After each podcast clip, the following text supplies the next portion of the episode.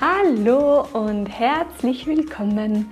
Mein Name ist Lisa Heindl und das hier ist mein Podcast Pädagogik mit Herz. Ich begrüße dich nach sehr, sehr langer Zeit. Ich habe eine sehr lange Sommerpause vom Podcast genossen, etwas länger als geplant, um ehrlich zu sein, und freue mich jetzt riesig, dass es wieder losgeht auf diese erste gemeinsame Folge im neuen Arbeitsjahr, im neuen Schuljahr, Kindergartenjahr und ja, ich habe schöne Ferien gehabt, ich hatte einen schönen Urlaub. Es gibt aber auch momentan große Projekte, sowohl beruflich als auch privat. Und deshalb schon die Vorankündigung, dass der Podcast in den nächsten Wochen etwas unregelmäßiger erscheinen wird, da ich gerade übersiedle und ich merke, dass ich gut schauen muss, dass, meine, dass mein Fass voll bleibt und ähm, gut auf meine Energie achten muss. Und die Energie gehört vorrangig den Kindern im Kindergarten. Und genau, da muss ich wohl jetzt ein bisschen meinen eigenen Anspruch, meine eigenen Ansprüche, meinen Perfektionismus etwas zurückschrauben und deshalb etwas weniger Podcast-Folgen in den nächsten Wochen. Aber ich habe schon in den letzten Wochen einige sehr, sehr tolle Interviews geführt und es ist mir wieder mal so bewusst geworden, was für unheimlich tolle Menschen es auf dieser Welt gibt und es ist gleichzeitig so eine große Ehre für mich, dass ich all diese Menschen für den Podcast interviewen darf und diese Gespräche mit dir teilen darf. Und ja, hoffe, du hast genauso viel Freude wie ich und kannst dir einiges mitnehmen für deine Arbeit und ich kann dich oder wir können dich so inspirieren und dich stärken und motivieren. Und genau, in dieser Podcast-Folge darf ich dir Linda Schmidt vorstellen und ich bin einfach nur beeindruckt von dieser Frau. Sie ist Grundschullehrerin, sie ist Yogalehrerin und Mama. Und wir haben darüber gesprochen, wie sie eine lernfreundliche Atmosphäre gestaltet.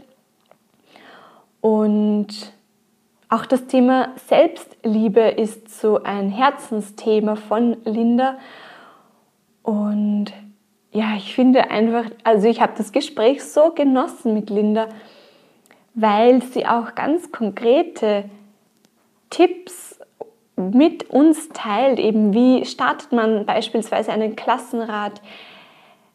Sie teilt mit uns die Rituale, die sie am Morgen praktiziert, um in der Selbstliebe zu bleiben, in der Selbstfürsorge. Und ich will jetzt eigentlich gar nicht mehr viel erzählen, sondern genau, wünsche dir einfach ganz, ganz viel Freude mit diesem Gespräch. Los geht's. Liebe Linda, wir beide haben uns ja eigentlich über die Social Medias kennengelernt. Ich habe da irgendwann deine so besonderen Texte gefunden und deine ganz, ganz liebevoll gestalteten Karten entdeckt und so sind wir dann irgendwie miteinander in Kontakt gekommen und ich freue mich wirklich so sehr, dass du heute bei mir im Podcast Pädagogik mit Herz bist. Herzlich willkommen. Hallo, du Liebe. Ich danke dir, dass ich hier sein darf und ich freue mich total. Schön. Liebe Linda, ähm, magst du uns gleich zu Beginn erzählen, wer bist du, was machst du, woher kommst du? Nimm uns ein bisschen mit zu dir. Ja, gerne. Also, mein Name ist Linda Schmidt. Ich bin Grundschullehrerin und seit neuestem auch Yogalehrerin und ich lebe mit meiner lieben Familie in Krefeld am Niederrhein. Mein Mann ist auch Grundschullehrer und wir haben zwei ganz liebe, tolle Kinder. Unser Sohn ist schon zwölf und unsere Tochter wird bald acht. Hm. Und du arbeitest auch als Grundschullehrerin. Genau, genau. Ich habe bis ähm, vor den Sommer ähm, in welcher Form oder wie, wie das bei dir aussieht? Ja, gerne. Ähm, ich habe bis vor den Sommerferien eine zweite Klasse gehabt, war also Klassenlehrerin von den Lieben. Und ähm, ja, die Delfine waren das oder sind das immer noch. Die habe ich seit der ersten Klasse begleitet. Jetzt musste ich die Lieben leider abgeben, weil mein Mann jetzt Konrektor wird und wir gemerkt haben, boah, das ist so viel mehr Arbeit. Da müssen wir als Familie ein bisschen umschichten. Aber es sieht so aus, dass ich die Kinder noch im Fachunterricht begleiten kann jetzt nach den Ferien. Das freut mich ganz doll. Okay. Und ich weiß von dir, dass dir sehr vieles wichtig ist in deiner Arbeit. Mhm. Aber was ist so dein Herzensanliegen oder was ist so der, das erste, worüber wir gemeinsam sprechen wollen, was wir genau ähm, den Pädagoginnen irgendwie mitgeben wollen? Ja, ich habe so ein bisschen vorher auch überlegt und ich glaube, ich habe drei Punkte. Das eine ist die Wertschätzung. Das zweite wäre dann ja so eine gemeinsame Freude am Lernen, aber auch am Zusammensein. Und das dritte ist, dass ich so gerne immer schaue, was hat all das, was bei den Kindern gerade an Ergebnissen präsent ist, mit mir zu tun. Also, dass ich immer schaue, dass ich nicht einfach sage, ja, die Kinder sind eben so, diese Klasse ist eben unruhig, sondern immer gucke, was hat das mit mir zu tun und meine Weiterentwicklung dann dem anpasse, was die Kinder gerade brauchen. Also das sind, glaube ich, so diese drei Punkte. Und wenn du mich jetzt aber fragen würdest, was ist, also das ist alles drei ganz wichtig für mich, aber so das Allerwichtigste wäre, glaube ich, die Wertschätzung. Deshalb habe ich damit angefangen. Also die gegenseitige Wertschätzung,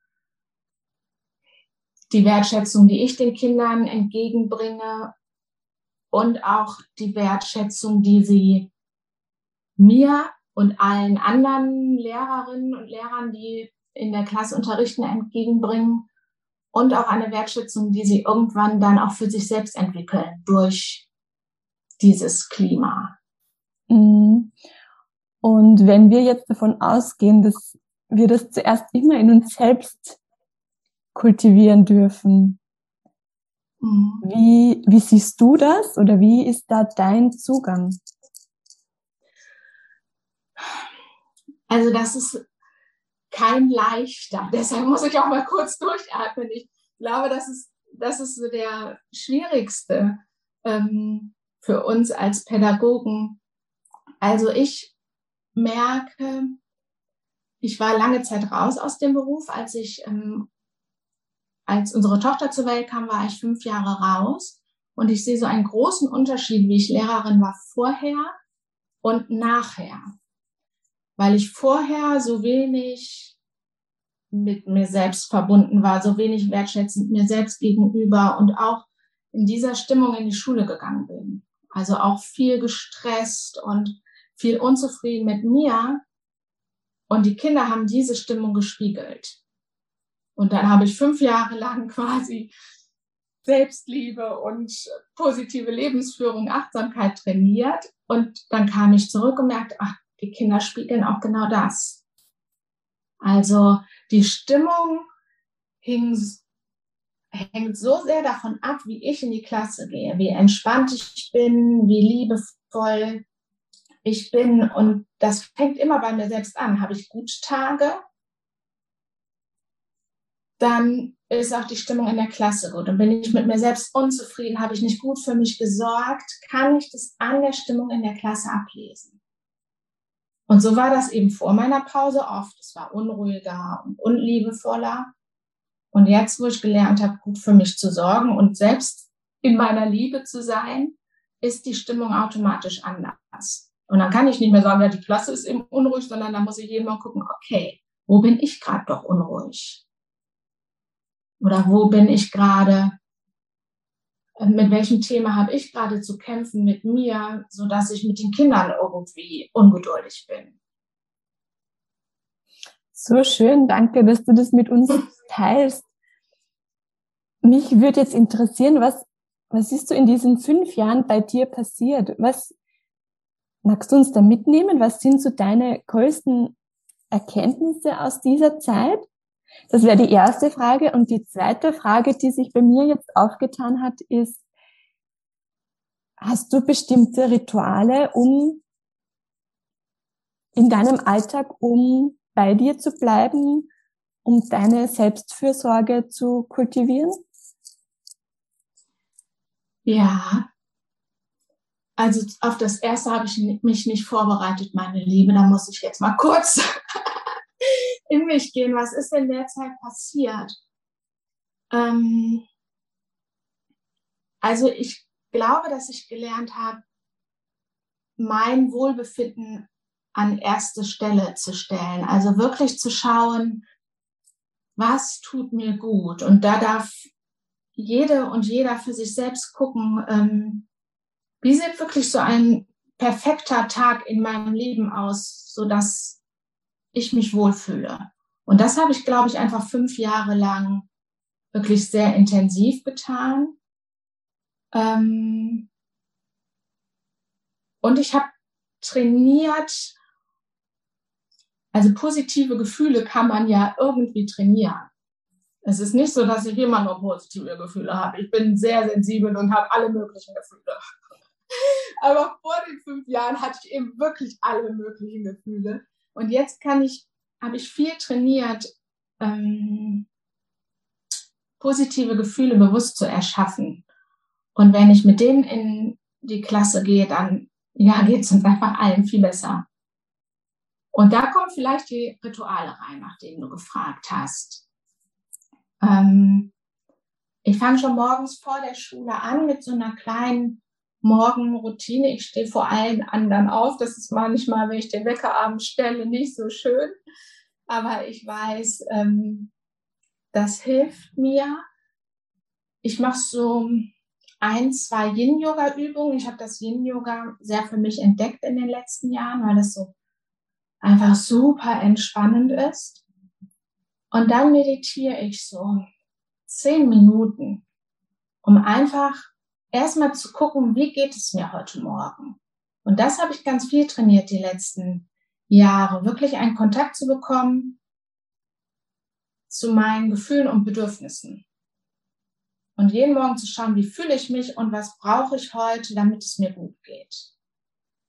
Und dann stelle ich mir auch immer vor, wie möchte ich mich fühlen heute? Also wie möchte ich durch den Schultag gehen?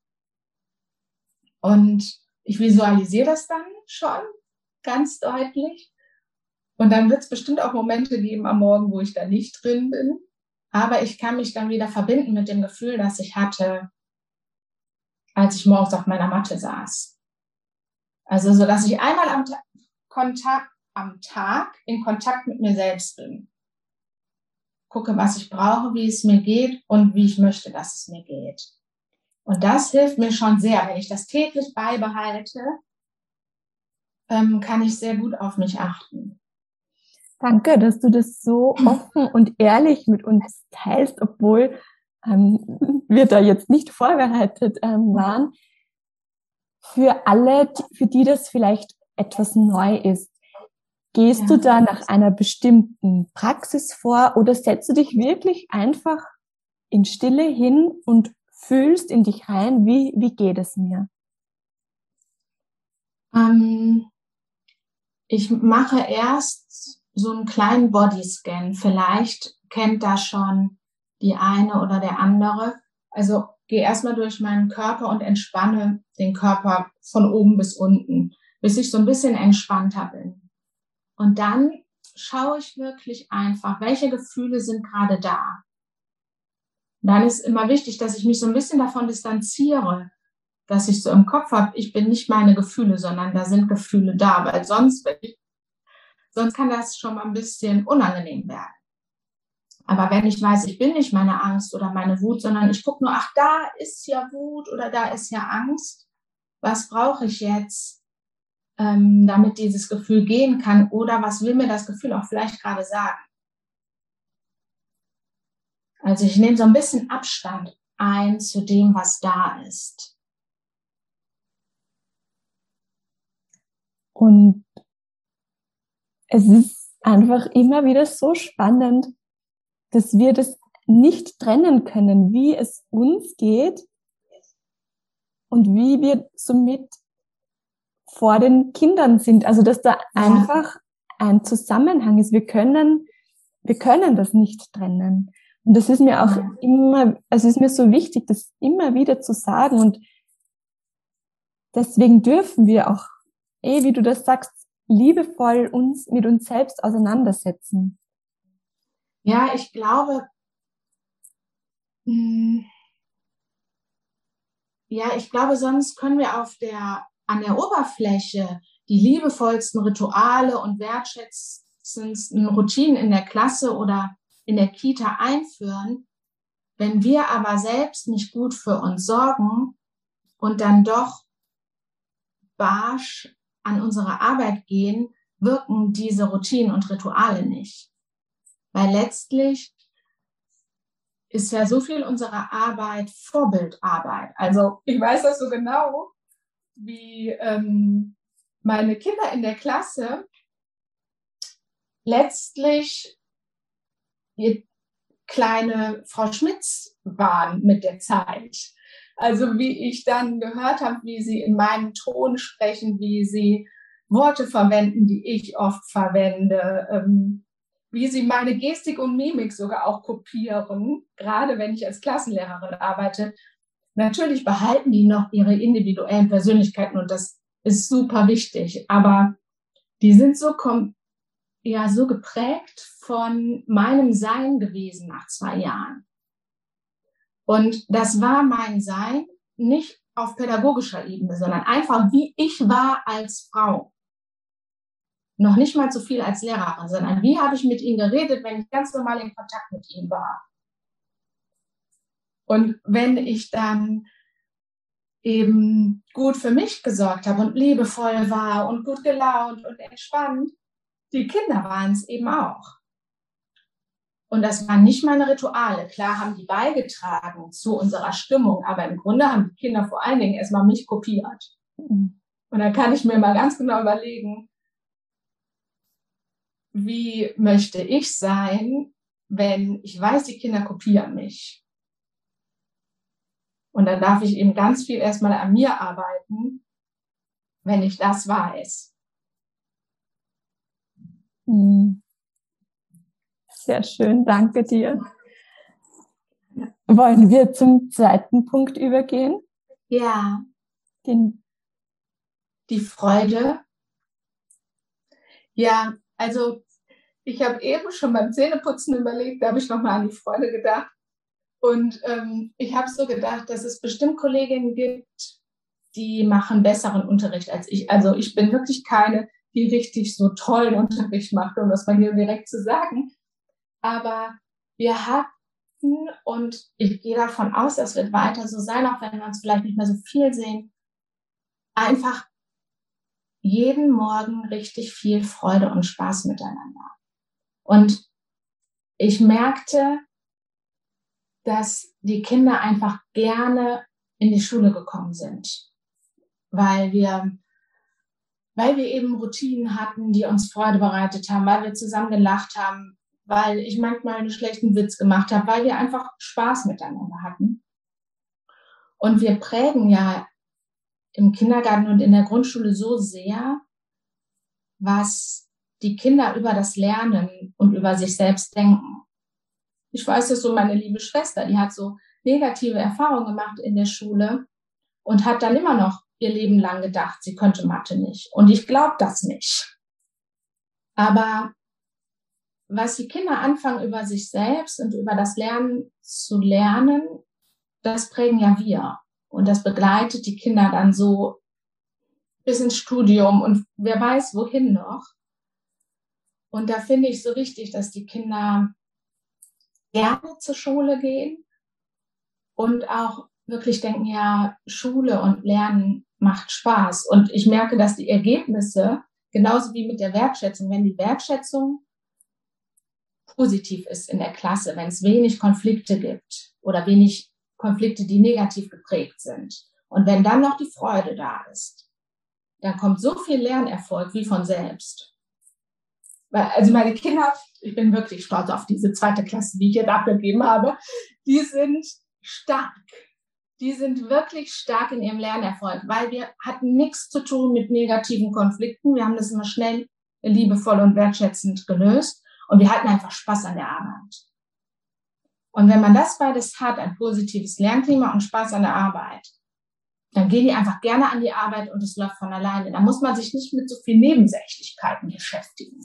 Aber ich würde jetzt gerne einhaken. Ich glaube, du hast was ganz Wichtiges gesagt, dass wir, dass ihr negative Gefühle oder negative Konflikte angesehen habt. Also du hast dir die Zeit anscheinend genommen, um das, um dem schon kurz Raum zu geben und nicht drüber zu ja. gehen.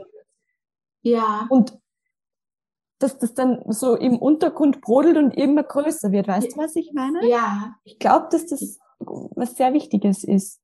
Ja, wir haben das regelmäßig gemacht. Wahrscheinlich bin ich da auch nicht die Einzige. Also freitags haben wir Klassenrat gemacht. Und ähm, da haben wir eben so eine Kategorie gehabt, ganz viel auch positive Wertschätzung, also dass die Kinder einander danken durften, loben durften, aber auch Wünsche aneinander richten durften. Und wir haben insgesamt ganz viel, ohne dass wir das besonders trainiert haben, sondern das habe ich einfach vorgemacht, in der Giraffensprache miteinander gesprochen. Das wird bei uns an der Schule auch trainiert, aber wie gesagt, wir haben das nicht trainiert. Ich habe einfach nur so gesprochen und die Kinder haben irgendwann so gesprochen wie ich. So, für alle, die jetzt ja. mit Klassenrat und Giraffensprache okay. wenig zu tun haben, was ist Klassenrat und was ist Giraffensprache? Also den Klassenrat macht bestimmt jede Kollegin anders. Der Klassenrat sah bei mir einfach so aus, freitags haben wir eine kurze Runde gemacht, wo jedes Kind, wenn es wollte, sagen durfte etwas zu den Satzanfängen, ich lobe, ich danke, ich entschuldige mich oder ich wünsche mir. Und die Kinder durften sich melden, wenn sie etwas zu diesen Satzanfängen sagen wollten. Und bei Ich wünsche mir kamen dann eben Themen auf den Tisch, sag ich mal, die vielleicht schwierig für manche Kinder waren. Und wir Kinder haben aber super toll und super schnell gelernt, das eben wertschätzend und liebevoll zu kommunizieren, weil wir so miteinander gesprochen haben, dass wir nicht verurteilt haben. Also ein Mädchen zum Beispiel hat ähm, ganz toll gesagt, ja, der ähm, Junge XY, sag ich jetzt mal, der ähm, sagt immer, dass er nicht mit uns spielen darf. Aber ich wünsche mir, dass er uns einfach mal fragt. Er fragt uns nicht, ob er mitspielen darf. Und ich wünsche mir, dass er das mal tut, weil dann können wir ihn ja auch mitspielen lassen. Also das heißt, das Mädchen hat nicht gesagt, es ist falsch von dem Jungen, dass er nicht fragt, sondern es hat einfach erstmal nur beschrieben, nicht bewertet, sondern beschrieben, was tut der Junge und was wünscht sich das Mädchen. Und das haben wir ganz viel trainiert. Also niemanden abzuwerten mit dem, was uns stört, sondern zu beschreiben, was ist jetzt gerade da und was wünsche ich mir. Weil wir hatten auch so eine Regel, wir schauen uns alle, also das Kind, das spricht, wird von allen angeschaut. Das musste ich hinterher überhaupt nicht mehr machen. Die Kinder haben von alleine minutenlang gewartet, bis alle Kinder geguckt haben, bevor sie angefangen haben zu sprechen. Haben es sehr ernst genommen. Und ähm, ein Mädchen ganz besonders, das konnte mal ganz lange warten, bis alle geschaut haben.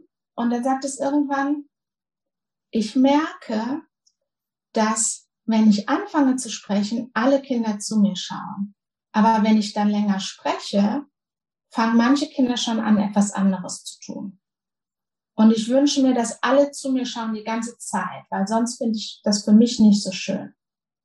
Und das ist auch so, dass, wie sie irgendwann miteinander sprechen konnten, ohne die anderen abzuwerten, einfach beschreibend von dem, was ist und in Kontakt mit den eigenen Bedürfnissen auch. Weil ich wünsche mir, von allen angeschaut zu werden.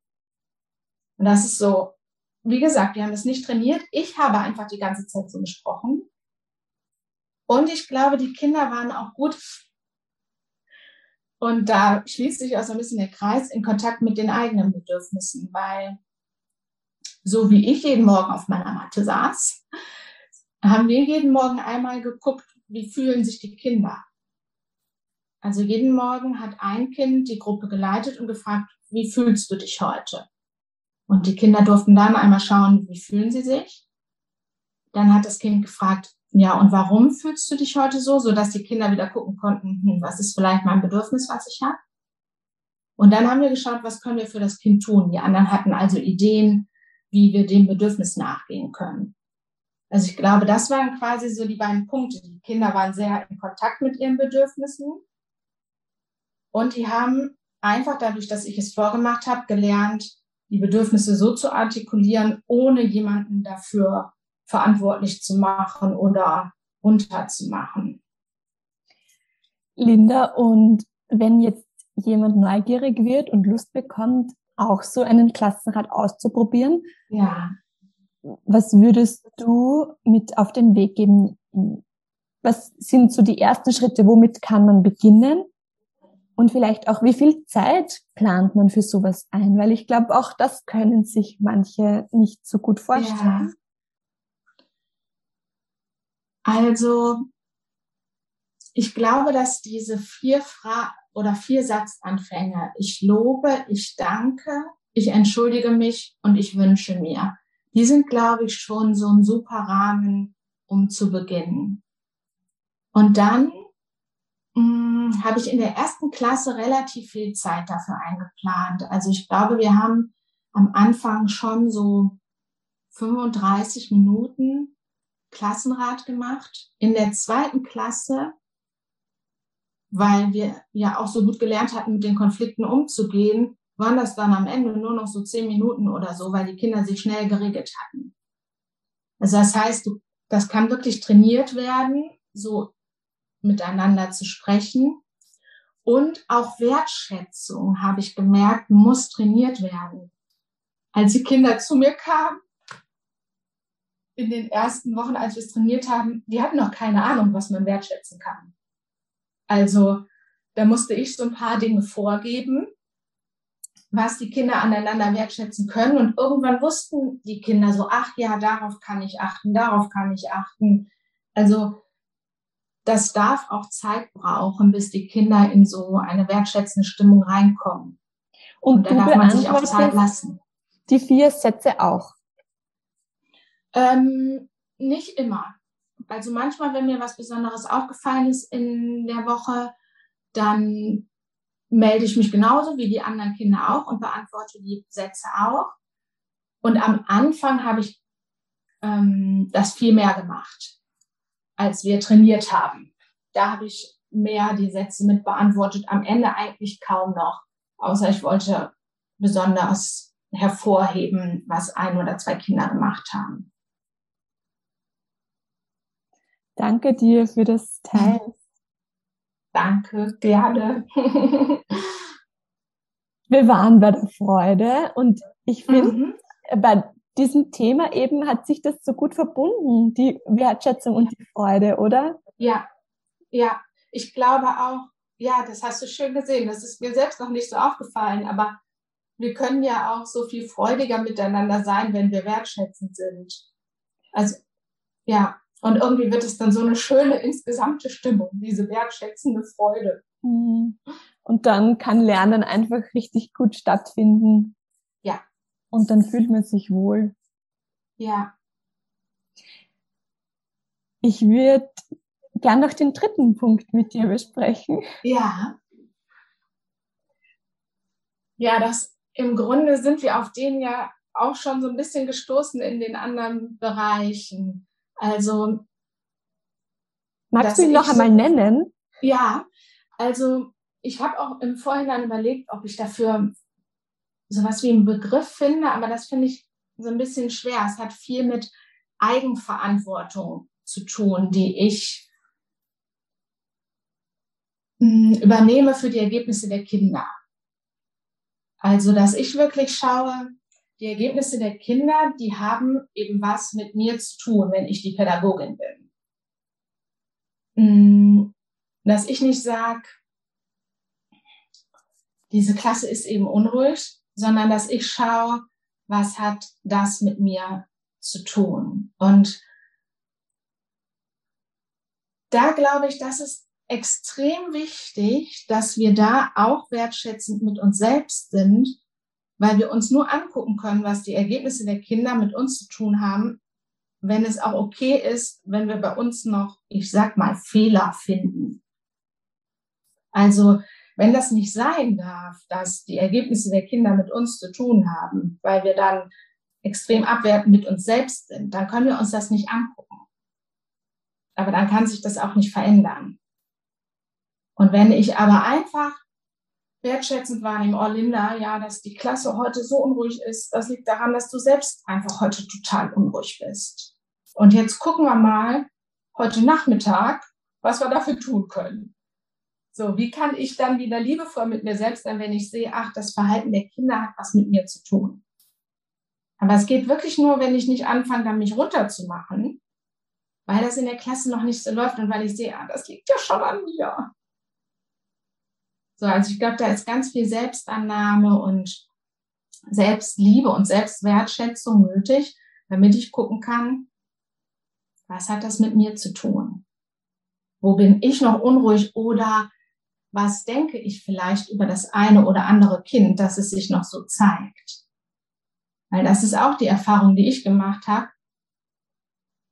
wenn Kinder sich noch für mich herausfordernd zeigen, dann ist es in der Regel so, dass ich auch noch nicht hundertprozentig wertschätzend über dieses Kind denke. Also, was denke ich wirklich über das Kind, dass es sich noch so zeigt? Und dann darf ich wieder gucken, hm, liebe ich das Kind schon jetzt so, wie es ist? Oder denke ich, auch erst wenn das mal angepasster und lieber oder was weiß ich nicht wie ist, dann liebe ich es. Und in der Regel haben sich die Kinder ziemlich schnell verändert, wenn ich angefangen habe, sie erstmal schon mal so zu lieben, wie sie sind. Auch wenn sie noch ein herausforderndes Verhalten haben für mich. Aber dann durfte ich immer gucken, was denke ich denn eigentlich wirklich über dieses Kind? Denke ich noch, oh nee, und so verhält sich das Kind auch, weil es jedes Kind spürt, was die Pädagogin, der Pädagoge über es denkt. Und da darf ich mal gucken, was denke ich wirklich. Und natürlich sind manche Kinder herausfordernd. Und das darf man sich, glaube ich, auch erlauben, dass man herausgefordert ist, aber den Kern zu sehen, dass das Kind trotzdem wertvoll ist. Das ist immer wieder so meine Aufgabe gewesen, aber dafür musste ich mir erstmal eingestehen, dann an manchen Punkt, boah, du denkst jetzt gerade, nee, nicht gut über dieses Kind. Und da ist aber so die eigene Wertschätzung wichtig. Ist es auch okay, wenn ich mal denke, obwohl ich eigentlich den Anspruch an mich habe, jedes Kind wertzuschätzen. bin gerade sehr berührt von deinen Worten. Danke. Und das ist so, so wichtig, so wie du das sagst. Die Zeit vergeht so schnell mit dir. Ja.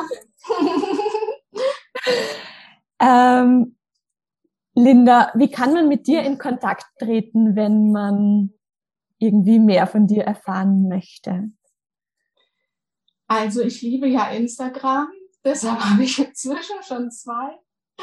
Profile auf Instagram. Ich habe ein Profil, das heißt Mindful Teaching und da ist es im Moment ein bisschen ruhiger, aber es ist noch da und ich schreibe ganz viel dort eben über meine Arbeit in der Schule, über viel, was wir hier besprochen haben. Und ich habe einen Account seit dem Frühjahr, der heißt Deine Leuchtkraft. Und da geht es eben vor allen Dingen um die Selbstfürsorge. Die, das haben wir auch gemerkt, davon habe ich viel gesprochen, die mir so wichtig ist, um die Selbstliebe, um die Selbstwertschätzung. Da beginne ich jetzt auch mit meinem Yogakurs für Selbstliebe. Also es gibt mich in der Schulvariante und in der Selbstfürsorgevariante. Genau. Und ich glaube, dass dein Kurs wirklich ideal ist, eben für all jene, die so in Kontakt kommen wollen oder das einfach einmal probieren wollen, die eigene oder sich auf die eigene Selbstfürsorge zu konzentrieren. Ja. Da habe ich das Gefühl, da passt es sehr gut. Danke, du Liebe. Ich, ja, ist das auch, wofür ich es konzipiert habe und was ich mir einfach eigentlich für jede Frau wünsche. Hm. Linda, und eine letzte Frage zum Schluss. Die mhm. kriegt jeder Gast.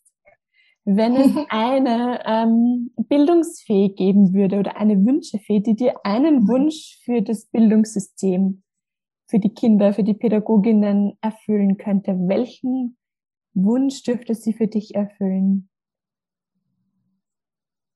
Hm. Ich glaube, dass Selbstfürsorge auch mehr ein Teil des Schulalltags sein darf für die Lehrer, dass es ähm, Rückzugsorte gibt für Lehrer, wo sie wirklich schön Pause machen können, dass es regelmäßige Fortbildung gibt für Entspannung, dass es Coaching-Möglichkeiten gibt, also dass, dass überhaupt das Bildungssystem merkt, so viel beginnt bei der einzelnen Lehrperson. Wir können das System noch so sehr verändern, aber wir müssen die einzelne Lehrperson mehr ähm, stützen und ähm, stärker machen und dass ja eben so Selbstfürsorge ganz normal wird im Schulmorgen und im Schulalltag. Das fände ich schön. Danke dir. Gerne.